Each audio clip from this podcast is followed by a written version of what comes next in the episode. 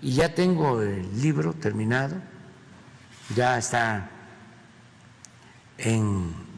¿Listo para venderse? La editorial, no, lo van a empezar a, a este, a editar. Eh, va a estar para fines del mes, yo creo que en 15 días.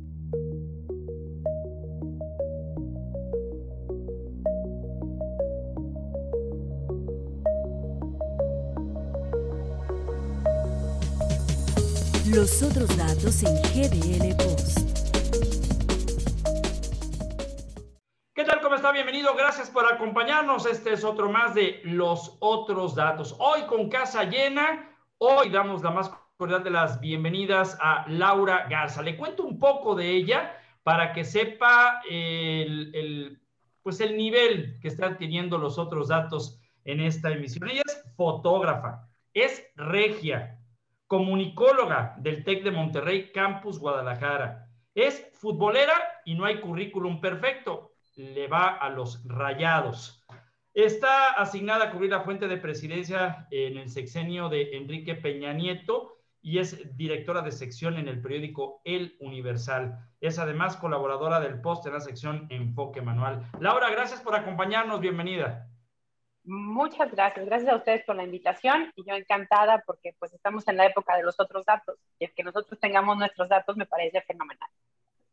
Gracias, Laura. Presentando el eh, libro eh, del presidente Andrés Manuel López Obrador, muy metido en esta dinámica. Juan Pablo Altamirano, ¿cómo estás, Juan Pablo? ¿Cómo están, estimados todos? Pues sí, me mandaron ahora sí como le hiciera la famosísima Andrea mamá, este, más bien la asistente de la mamá de los gemelos, o sea, Amanda Priestley, que consiguió una copia antes de que se publicara el manuscrito de Harry Potter. Yo ya conseguí mi copia de El nuevo libro del presidente. Y este, y pues la back está, este, está interesante, ¿eh? O sea, interesante está. Digo, uno. Oye, ¿quién, ¿quién escribió el prólogo? ¿Eh? El prólogo. ¿Ya pasaste de ahí? No, la verdad es que el, el, el, puro prólogo lleva casi como 100 páginas, porque sí hay muchísimas cosas que revisar, pero bueno, búsquenlo su librería más cercana, no tarden en aparecer, este, pero ya estamos aquí. Gracias a Fernando de Sabre, vaya tormenta la que cayó el día de hoy en la zona sur de Guadalajara. ¿Qué tal, Ramiro? ¿Cómo estás? Bienvenida, Laura. Este, pues la verdad, mira, yo tuve una tarde soleada, estamos en, eh, resguardándonos del COVID lejos de la ciudad de Guadalajara eh, pero pues bueno, aquí con mucho gusto haciendo un espacio para poder estar con ustedes. Orson G, quien es el director editorial en jefe de GDL Post. Orson.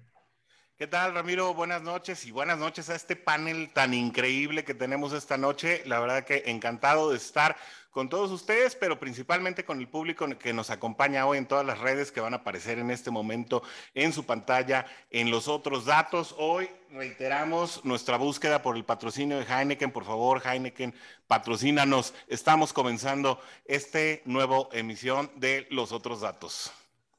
Voy a empezar por el principio, aprovechando que está Laura y que pues ha tenido al menos la experiencia de estar cercana a lo que es una agenda de presidente. Y es que hay muchos que siguen los otros datos y el propio GDL Post que asumen que hoy los pues medios están en contra del presidente, un presidente que por cierto come, un presidente que pues solamente está en Palacio Nacional y cuyas giras simple y sencillamente se remiten a estar cerca de la gente y en el discurso. Ahora, ahora el presidente también pues escribe no uno, sino varios libros. El próximo, por cierto, mucho que decir. Laura, ¿extrañas a Enrique Peña Nieto? ¿Extrañas un tema de poder eh, escribir o cubrir objetivamente a un presidente? porque pues López Obrador ha pasado o, o, pasará la historia como es un presidente diferente, comenzando por ser ahora escritor de libros. Pues mira, no sé qué decirte que extraño, porque eso me pondría en el ojo del huracán. Pero lo que puedo decirte es que sí extraño eh, una presidencia que sí volteara a ver a la gente. Se extraña no tener a una cabeza eh, que sí represente a los mexicanos. Ojo, No estoy diciendo ni que Peña Nieto, ni, que hemos tenido al mejor presidente. Creo que no lo hemos tenido y jamás lo vamos a tener, ¿no? O sea, eso es, eso es clarísimo. Eh, para saciar a, todo un país como el nuestro, la democracia nos hace esto. A veces nos va a gustar, a veces no. Pero en lo personal, pues este es un presidente que habla para adentro y vive para adentro, ¿no? No es un presidente que ni siquiera tenga un equipo que haga, eh, que plantee política eh, pública, ni interna, ni externa. Aunque sea externa, no salimos, ¿no? La visión es tan reducida, la visión es únicamente al yo al que yo esté bien, al que es lo que yo diga, a la que, lo que la gente que está a mi alrededor me hace, ah, me adula, me aplaude, me sigue. Eh, extraño, eh, sin duda, el ritmo de trabajo que había, ¿no? Eh, yo tuve la fortuna de estar, digamos que, en tres bandos distintos durante el sexenio, sexenio pasado. Uno como prensa, como fotoreportera.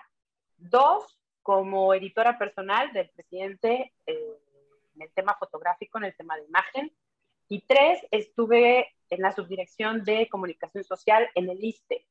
Entonces, todo el tiempo, digamos, que era ver a gente comprometida, hay gente comprometida con México, gente comprometida con hacer acciones que en realidad llevaran a nuestro país a que allá afuera hablaran bien de nosotros, ¿no? Que estuviéramos este, en la conversación. Hoy en día creo que lo, cada vez estamos menos en la conversación y si lo estamos, no estamos por ningún punto a favor, no estamos porque estemos, eh, pues ahora sí que siendo un mejor país, que estemos eh, atrayendo mayor inversión, que estemos haciendo algo distinto. No lo estamos haciendo. No estamos llegando ni a los quintos lugares ni a los primeros lugares de absolutamente nada. Se extraña tener a un presidente que con todo y todo pues nos llevaba a todas partes del mundo. Estábamos en, los principales eventos, estábamos de tú a tú, con Estados Unidos, con el resto de los países. Y ahorita, pues nada, estamos encerrados en un palacio y literal en un palacio en donde parece que todo es perfecto, en un palacio donde se tienen otros datos, en un palacio que no se mira a la gente, en un palacio en donde no se ve la pobreza, en un palacio en donde no se ven ni siquiera los niños eh, que, que, no están recibiendo sus medicamentos por cáncer, en un palacio donde no se ve nada, donde están llenos de lujos y donde están llenos de solo lo que quieren ver. Entonces, eso se extraña, creo yo. Y es un presidente ya entrando en materia que pues se le ha pasado escribiendo libros, ¿no? El primero bueno, ese, ese, es otro tema, ¿no? Y justo lo comentábamos antes de empezar. Ahora sí que ni Obama tuvo su libro eh, antes de terminar sus dos periodos. ¿no? Como presidente. O sea, incluso cuánto tiempo pasó después de que él terminara para que Obama publicara sus memorias y publicara un gran libro, que no sé si ustedes ya lo leyeron, pero e-, es un gran camino, eh, pues que nos va guiando el cómo el Obama, ¿no? Este, de jovencito llegó hasta hacer lo que y, y sobre todo si quienes también pudimos leer la vida de, de Michelle Obama, pues vas, vas viendo muy divertido en realidad cómo los libros hay puntos en donde convergen y son las mismas historias, o sea, absolutamente todo concuerda y es un detalle muy, muy bien cuidado. Pero bueno, ahora nuestro señor presidente pues dice que va a escribir un libro, o que se lo están escribiendo, pero él lo va a publicar y que se llama la mitad del camino, ¿no? A la mitad del camino yo diría, híjole, pues para empezar, ¿qué puedes decir que no repitas cada mañana y que no sean otros datos que en realidad la gente estamos viviendo y lo estamos enfrentando. Y es el pan diario de nuestros días, ¿no? De hecho, yo, Uno, perdón, diría... Pero yo, yo, yo, yo no estoy de acuerdo. Fíjate que este presidente sí nos ha llevado a Cuba, nos ha llevado a Venezuela, nos ha llevado a Bolivia, nos ha llevado un conflicto con España por aquello de la carta, que este, nos ha llevado a Francia por el tema del penacho, eh, nos ha llevado a otras partes del mundo, pero desafortunadamente de México ni en Tokio se habla bien. Es más, hoy ni siquiera hubo quien apagara la, la flama olímpica como, lo, como se hiciera hace algunos años. Ni eso, o sea, ni, ni, eso tenemos, porque el mexicano está dormido Este, y hoy con este, con este libro que presenta el López Obrador, del cual Juan Pablo tiene una copia. Que el mexicano ya no le alcanzó para ir a Tokio y poder apagar, o sea, tampoco. No, no, no, no, yo creo que, que ni el Cruz Azul, o sea, ni el Cruz Azul, o sea, ¿cómo hacer todo mal? O sea, rebasó a Willy Álvarez, al Billy, rebasó a todo mundo. Yo estoy de acuerdo con el FER. Este, la verdad es que, digo, yo lo, yo lo mencionaba justamente en redes hoy en la mañana. Yo no recuerdo otro país en el mundo en donde un presidente en funciones tuviese el tiempo de sentarse a escribir un libro, sobre todo a la mitad este, de un sexenio en el que, vaya, de acuerdo a la, a la columna que publicábamos justamente esta semana en el GDL Post, hacemos un recuento solamente de los últimos 10 días, en donde, pues caray, ya, dejemos de, oiga, ¿qué va a informar? Señor, se, todo se te está saliendo de control, o sea, todo va mal. O sea, te corren a, este, al magistrado Billetes, Saldiva renuncia al regalo que le vas a dar, la, presumes las remesas de dólares cuando en realidad, pues eso es un tema muy preocupante y un riesgo este, para la economía nacional. Eh, por donde le busquemos, es todo mal. Y lo que más llama la atención es que a raíz de eh, pues la poquísima participación que tuvo este, la consulta pitera del domingo pasado, pues lo que, vamos a, lo que vamos a ver a continuación es un López Obrador muchísimo más radical, muchísimo eh, más intolerante y, pues yo diría, muchísimo más pelado al momento de comenzar a atacar a todas aquellas personas que no estamos de acuerdo en la manera en cómo está llevando el país. Ojo, no estamos en contra de López Obrador, o sea, a nivel personal el señor puede hacer lo que quiera, pero en el momento que tú pides ser presidente, ganas democráticamente en unas elecciones la silla presidencial, carajo, lo menos que puedes hacer es comportarte de manera institucional y no ser la eterna víctima desde que asumes la presidencia en donde además, hay que decirlo con todas sus letras, la oposición sigue perdida administrando su derrota y sus cotitos de poder, porque ahora resulta que creen que pues, la gente vamos a voltear a verlos eh, en el 2024, con realidad están haciendo exactamente lo mismo que llevó a López Obrador a la presidencia. Oye, Juan Pablo, no, pero déjame interrumpirte. No, Juan Pablo, el pueblo está feliz, feliz, feliz. O sea, nos lo dice todos los días en las conferencias mañaneras.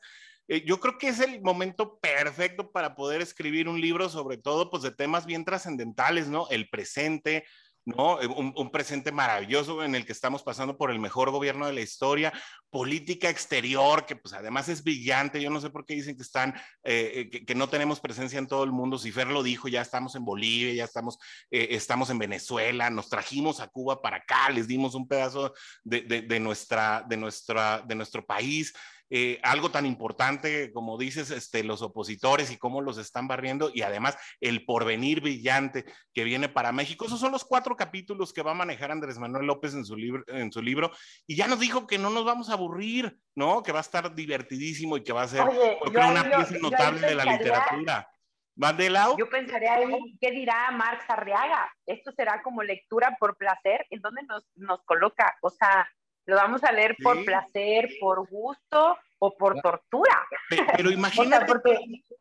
Imagínate nada más de qué nivel estamos. O sea, el titular de los libros de texto del gobierno federal sale con este disparate de decir que la gente que lee por placer es capitalista, conservador, neoliberal y un montón de babosadas. Oye, Juan Pablo, pero imagínate que también estamos que el presidente con tantos frentes que cubrir tiene tiempo para escribir un libro. Eso es una señal inequívoca que ah, estamos de maravilla, por favor, no sean así. Sí, a ver, no, no, no, es que este, este libro no se va a leer por placer, este va a ver la obligación, eso es el, eso es el miedo. volviendo ya a un plano normal, eh, real, el miedo es que el libro te lo, no lo van a refundir en las escuelas a leerlo por obligación. Ojalá, pero ojalá. Quienes estudiamos en la Universidad de Guadalajara, en aquellos entonces, hoy los milenios no se acuerdan, pero quienes estudiamos en la Universidad de Guadalajara, era, había una instrucción roja que eran los miércoles o los sábados ir a los a Belénes y ir a Belénes era a leer los libros de Carlos Marx, a leer los libros socialistas, a leer el comunismo de Federico Engels, a leer todos esos tipos de libros que eran obligación. Y eso es lo que está haciendo este tipo inútil y, y, mal parido que, este, que, Pues, que nos deja a los que nos gusta leer, que, que nos deja, que, que nos pone así como, este, pues como lo dijo, pues, hombre. Bueno, eh, simple y sencillamente hay que decirlo con todas sus letras, el presidente de México, Andrés Manuel López Obrador, está siendo cuestionado hoy, entre otras cosas, por lo que significa el hecho de una gestión a la mitad del sexenio, en donde pues no, no ha podido eh, demostrar en ningún momento, en ningún momento, algo que permita, entre otras cosas, pues eh, establecer un México diferente. Me queda claro me queda claro que ahora el libro es otro distractor. Lástima que no está Ramiro Marmolejo para decir que esto es by the book, literal, porque finalmente eso es lo que sucede. Si pusiéramos al presidente de México con su libro los miércoles para el tema de la fake news, sería tanto como una presentación del libro con un eh, nivel muy, muy alto. Perdón, Fernando, pero ni Laura, ni Juan Pablo, ni mucho menos Orson, ni tu servidor, estudiamos en escuela de numerito, por lo cual es difícil poder entender un poco el libro que tú o los libros que a ti te obligaban eh, eh, leer. Sin embargo, hoy estamos... A mucho orgullo, a mucho orgullo, soy estudiado en la Universidad de Guadalajara. Y hay que defenderla, por cierto, y de eso platicaremos más adelante. Pero hay una situación que es muy importante y, y cierro mi comentario.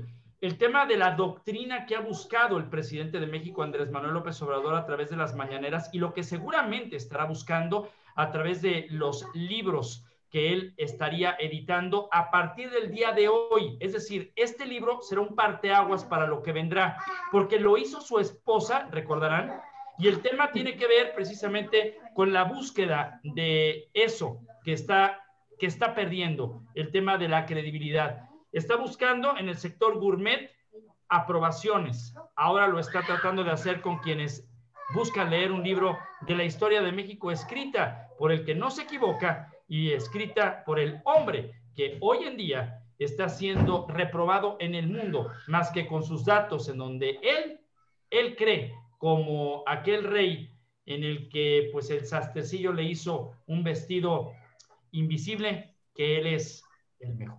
Vamos a hacer una pausa, regresamos.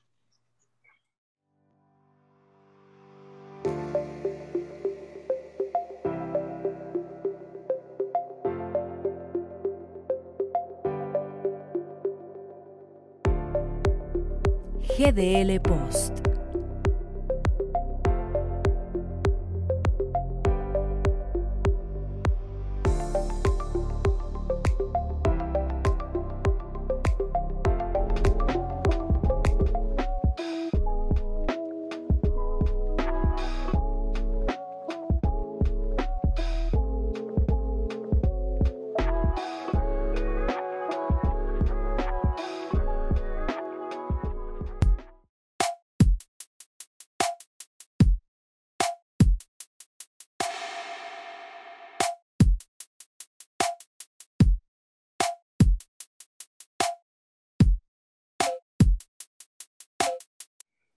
Continuamos en esto que es los otros datos en el segundo bloque y bueno, continúa con nosotros Fernando de Sabre, Orson G, Juan Pablo Altamirano, que no ha quitado, por supuesto, la atención a este libro, Cómo hacer todo mal, de López Obrador, y Laura Garza, que es nuestra invitada esta noche. A ver, revocación de mandato es lo que se viene y ah, han dicho una y otra vez que el tema de lo ocurrido el primero de agosto es un verdadero fracaso.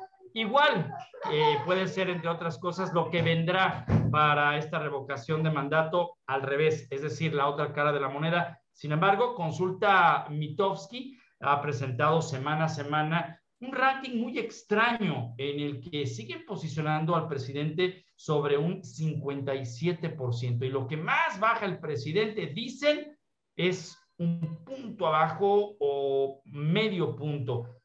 El tema de Coneval que tocamos la semana pasada, pues pareciera que no afectó a, un presidente que con sus datos la ve segura el próximo año de quedarse en el poder y de en los dos estados que habrá cambio de gobierno, quedarse con Morena. Yo más que Mitofsky, le tomaría la palabra a Dan Augusto López, el gobernador de Tabasco, donde dijo el martes pasado, muchos de los beneficiarios de los programas sociales de la actual administración están empezando a votar en contra de la 4T. Yo le tomaría más el termómetro a esa parte que a lo que pueda decir, este, con todo respeto, consulta a porque ya sabemos cómo se maneja también este, las casas encuestadoras. En este país ya lo hemos aprendido este, por, durante muchísimo tiempo. Y en el tema muy concreto de este asunto de la revocación de mandato, a ver, agua, lo voy a decir con todas sus letras. Ir a votar es hacerle el caldo gordo al presidente y es sentar un precedente que no le conviene a este país. Si dejaron pasar este asunto de la, esta supuesta pregunta para enjuiciar expresidentes, me parece todavía más importante hacer caso omiso a esta convocatoria que traen de la revocación de mandato, aunque les colme este, en el hígado López Obrador, asistir simplemente a emitir un sí o un no, aguas con darle legalidad a un disparate de este tamaño. Aguas. Ahí tienes, ahí tienes a, a, un personaje que la verdad ha dividido al país. Eh, no, digo, no estoy hablando de López Obrador, estoy hablando de un tal este, Gilberto eh, el, el, Lozano. El muchachito este de, de, frena, ándale, ese mero. Que se ha dedicado a dividir al país y es el principal, el principal orador a favor de López Obrador. Sí. Pero lo, lo, curioso es que la gente este, no, no entiende y no lee más allá del mensaje que está recibiendo. Y eso es, eso es muy importante. Y habrá que en muchos momentos eh, este, hay que eh, pues salir a decirlo y tratar de hacerle entender a la gente que este tipo de personajes no son líderes, que simplemente son los eh, chayoteros de esta administración, porque, porque sin duda alguna él promoverá el tema de la, ir a votar este, en la revocación del mandato. Yo se los había dicho, el tema es electorero, cuando es, no es electorero, no, no tiene nada que ver con, con esto, el tema es un inicio de campaña anticipada de Morena para ver cómo se están acomodando y son este, dos elecciones eh, o dos ejercicios democráticos de utilización del tiempo de la gente para fines políticos muy, muy oscuros. Bueno, para empezar, ellos siempre han estado en campaña. Andrés Manuel no sabe hacer otra cosa más que estar y actuar como si fuera de campaña y, por, y siempre es a la defensiva. Dos, deja tú que sea una pérdida de tiempo o no esta segunda consulta de revocación de mandato. Es más dinero tirado a la basura, dinero que está dividido, yo diría, en dos, eh, eh, lo, pondría como en dos vertientes urgentes y que se están yendo como, aren, como agua en la arena. Uno, que es dinero que está quitando de programas sociales que sí funcionaban, de, de, programas incluso de salud que sí funcionaban, de programas en materia de seguridad que sí funcionaban, todo ese dinero que se está yendo como dádivas para seguir teniendo justamente estos votos para que sigan aprobándolo, y segundo, con lo que en realidad necesita el país. Entonces, es una pérdida de dinero, por supuesto, y en eso va implicado un montón de necesidades y un montón de gente que lamentablemente quizá no llegue con vida ni siquiera al mes de marzo cuando sea esta consulta. Dos, pensar en, en concientizar a la gente es imposible. Si algo bien ha hecho Andrés Manuel, ha sido ideo, ideo, ide, Impartir ideología. Ajá, exacto, ideologizar a toda esta gente. Y no solo es con el discurso de odio y repudio hacia los de antes, hacia los ricos, hacia los que sí tienen, sino con su dinerito, ¿no? Durante este proceso electoral pasado, eh, estuve en campaña con, algún partido político, con algún candidato por ahí en, en la Ciudad de México, Estado de México. Y era impresionante recorrer las calles y ver cómo la gente en teoría, estaba hasta la madre, y hay que decirlo así, hasta la madre de Morena y de Morena en todas sus versiones, ¿no? En alcalde, en gobernador, eh, con el presidente, todo. Absolutamente Morena era un fiasco. Pero ¿qué pasa el día de las elecciones? ¿Qué pasa un día antes de las elecciones? ¡Pum!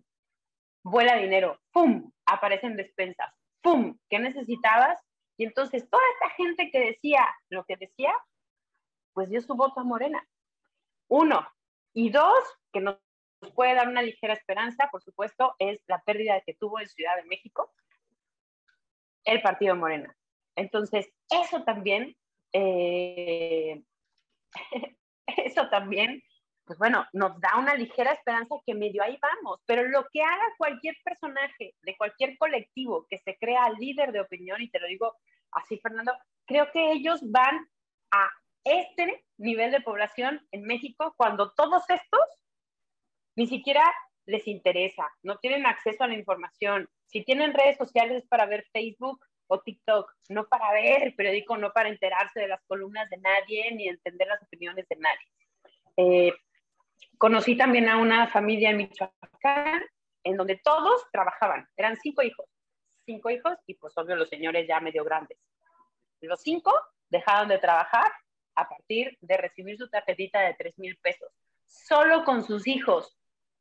3 por 5, 15 mil pesos sin sudar, sin levantarse temprano, sin chambear, lo que implica, ya la familia recibía, recibía 15 mil pesos, sin contar lo de ellos. Entonces, en realidad es una situación hiper mega grave. Ventaja es que hasta esos lugares no va a llegar la consulta de revocación de. Entonces, no vamos mal. Un poquito lo que, lo que, No, lo vamos que decía pésimo. Juan Pablo. Bueno, sí, vamos pésimo. Mal no. Pero no, no, no, pero no vamos mal en el sentido en que muchos de los que votaron por Andrés Manuel están conscientes de que no lo volverán a hacer. Eso es un punto a favor. Don Andrés Manuel está más eh, queriendo parecer intolerante, porque también los mexicanos y los medios de comunicación ya están más intolerantes ante sus mentiras y ante sus otros datos. Y eso también hay que ponerle palomita. Es decir, no nos estamos quedando como tan atrás. Y creo que sí está habiendo un, un despertar. Vamos lento, sin duda. Y Te la a- tenemos ahora- hiper en contra también. Te voy a dar otro dato, ¿eh? Te, te voy a dar un dato. Tú dices este, que los que votaron por Andrés Manuel ya no, ya no van a volver a votar por él. Bueno, aquí tenemos a uno que está. Juan Pablo, ¿no? Orgullosamente votó por López Obrador. No se la van a perdonar nunca. No, ya vi que no. embargo- Ya, supé, ya supérenlo. Sin embargo, sin embargo, te voy a decir, No decir sabía, ¿eh? No sabía. lo que están, lo que están pasando, lo que está pasando es que en esta pasada elección, que cuando se suponía teníamos que ser mayoría, no nos unimos. Si no lo fuimos. Primero. Segundo, no somos mayoría los que estamos en contra de López Obrador. Tercero, en la siguiente elección, la gente que esta pasada salió a votar y dijo, no, ni así le vamos a ganar, va a dejar de votar. Y cuarto, eso va a generar que solamente 15 millones de los 30 millones que tuvo salgan a votar y con eso gana una elección porque vuelve a ganar el abstencionismo y va a volver a ganar Morena.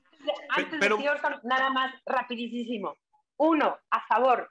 No podemos situarnos en que si estamos a favor o en contra de López Obrador, porque entonces así ya nos fregamos. Cosa positiva, o yo será que ando como muy positiva, mi limonada algo ha de traer, pero ahora con este, en, en este proceso electoral que tuvimos, al final de cuentas, ok, si hubo abstencionismo, no hubo tanto, digo, es decir, por eso digo, ahí vamos, y al final la Cámara que era lo que también nos preocupaba muchísimo, al final no quedó en el poder por completo de ellos. Es decir, se va avanzando porque la gente pues también está viendo, o sea, está, está enfrentándose a la realidad y no únicamente de ideología o de que si tú votaste o no votaste, ¿de qué? De que las cosas están carísimas, de que no, no ya los limones, o sea, todo, absolutamente la canasta básica y por un montón de cosas más, por no ponernos a mencionar una por una, la gente también se está dando cuenta de eso. Entonces, es decir, creo que vamos en un proceso lento, que puede ser, puede ser, que cada uno de nosotros de nuestras trincheras tenemos que seguir moviendo el pandero, sí o sí, así como la canción, la canción así como la, la campaña de votar es de chingones, que por suerte fue muy buena, y también aportó, así igual va a ser otra campaña justamente en, en la revocación de mandato. Y ahí A ver, nos vamos, y de ahí ya no nos paran. Aquí nada más una, una eh, acotación a lo que dice Fernando de Sabre. Me parece que para eh, demostrar que son más los que están en contra del presidente, por ejemplo, o de las eh, políticas de Morena, el ejercicio del 6 de junio para hacer unas intermedias sí demostraron un cambio también en la historia. El asunto de haber llevado al presidente Andrés Manuel López Obrador con 30 millones de votos, que además fue histórico, no es un asunto que se pueda resolver en tres años y de facto. También hay que analizar el asunto del movimiento que hubo, de los nombres políticos que habían sido oposición, una buena oposición con Enrique Peña Nieto, por ejemplo, y se habían aliado con Morena para poder tratar de sobrevivir y tenían que pagar hasta cierto punto la cuota.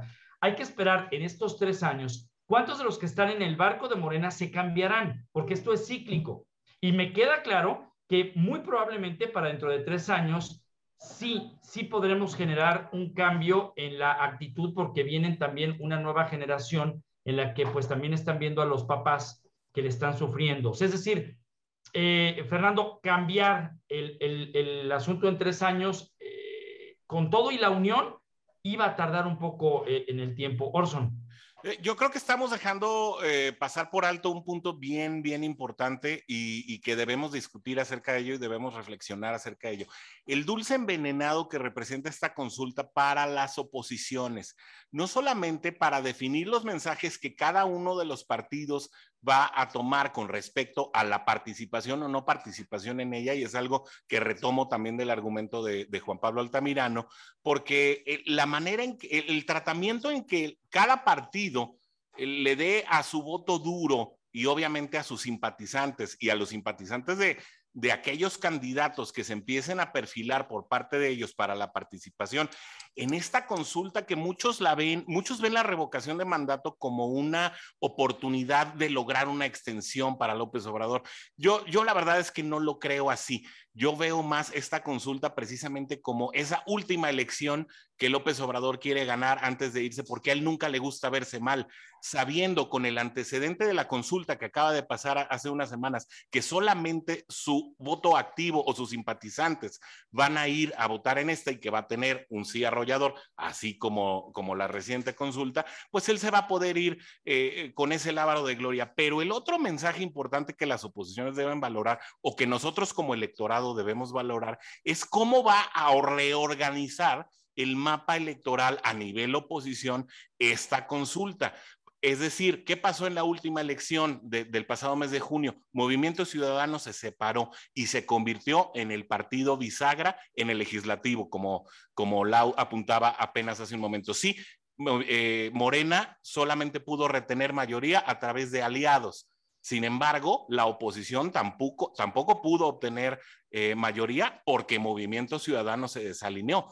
¿Qué efecto va a causar esta consulta en la oposición? Ese es el dulce envenenado de esta consulta al que le debemos de poner mucha atención, creo yo. Movimiento Ciudadano y Frena están de la mano y serán la bisagra que el Morena necesita, como, lo, como era el, el verde ecologista que le van a dar crank. Hay que ver, ver Fer, lo tenemos que ver. Pero yo aquí tendría, yo aquí pondría todavía el dedo en la llaga. A ver, si la gente sale a votar por el hartazgo, por como dice Laura, la gente hasta hasta la madre y quieren que se vaya López Obrador antes, y este señor logra 40% de asistencia del padrón electoral, literal, es el candado para que este señor se quede igualito a lo que hizo Hugo Chávez en 2003. Lo mismito, o sea, la misma película. En la por eso digo, chicharrón. Ah, por eso digo. Primero ah, tener el número para que sea vinculante. Eh, sí, claro. Ese es el primer reto. Tienen que ir de 7% a 40. Y ese pero, creo que es el primer reto. Pero si la apuestan al radicalismo. A ver, pero si la apuestan al radicalismo y sale a votar el 40% del padrón electoral, yo lo veo difícil, concuerdo con ustedes. Pero si llegase a suceder, lo, el mamarracho este que están haciendo en el Zócalo con la pirámide ahí de tabla roca, mientras el día de veras se les pudre, no es con nada con lo que se nos puede venir, ¿eh? Nos vamos, tenemos que cerrar ya este capítulo de los otros datos que usted puede ver por YouTube, por Facebook y también lo puede llevar a través de las diferentes plataformas de audio vía podcast. Participe con nosotros, su opinión es muy importante porque también usted nutre a este programa con los otros datos. Laura Garza, muchísimas gracias, un placer, un honor realmente tenerte con nosotros. Disculpa el panel es para lo que nos ajusta, pero tú, como siempre, bienvenida y le das un valor diferente. Aunque, Muchísimas aunque, gracias a ustedes. Aunque todos tengan otros datos. Muchas gracias, Laura. Gracias a ustedes. Juan Pablo Altamirano, si usted lo ve en la calle, por favor respételo. Todo mundo tiene el derecho a equivocarse y más cuando acepta que votó por el hombre equivocado. Juan Pablo, gracias. Yo ya tengo mi libro. Fernando Hasta de Sabre, en algún por punto del mundo donde no llueve y donde no hay COVID. Gracias. Estamos acá cuidando cocodrilos y tiburones que se aparecen en la playa haciéndola de ecologistas. Y gracias al jefe Orson que trabajará esta noche para la editorial del día de mañana. Muchas gracias. Muchas gracias a ti, Heineken, por favor, patrocínenos y usted conéctese también a todas nuestras redes sociales que aparecen en este momento debajo de su pantalla. Soy Ramiro Escoto, le agradezco muchísimo el favor de su atención. Hasta la siguiente semana en otro más de los otros datos. Está usted informado.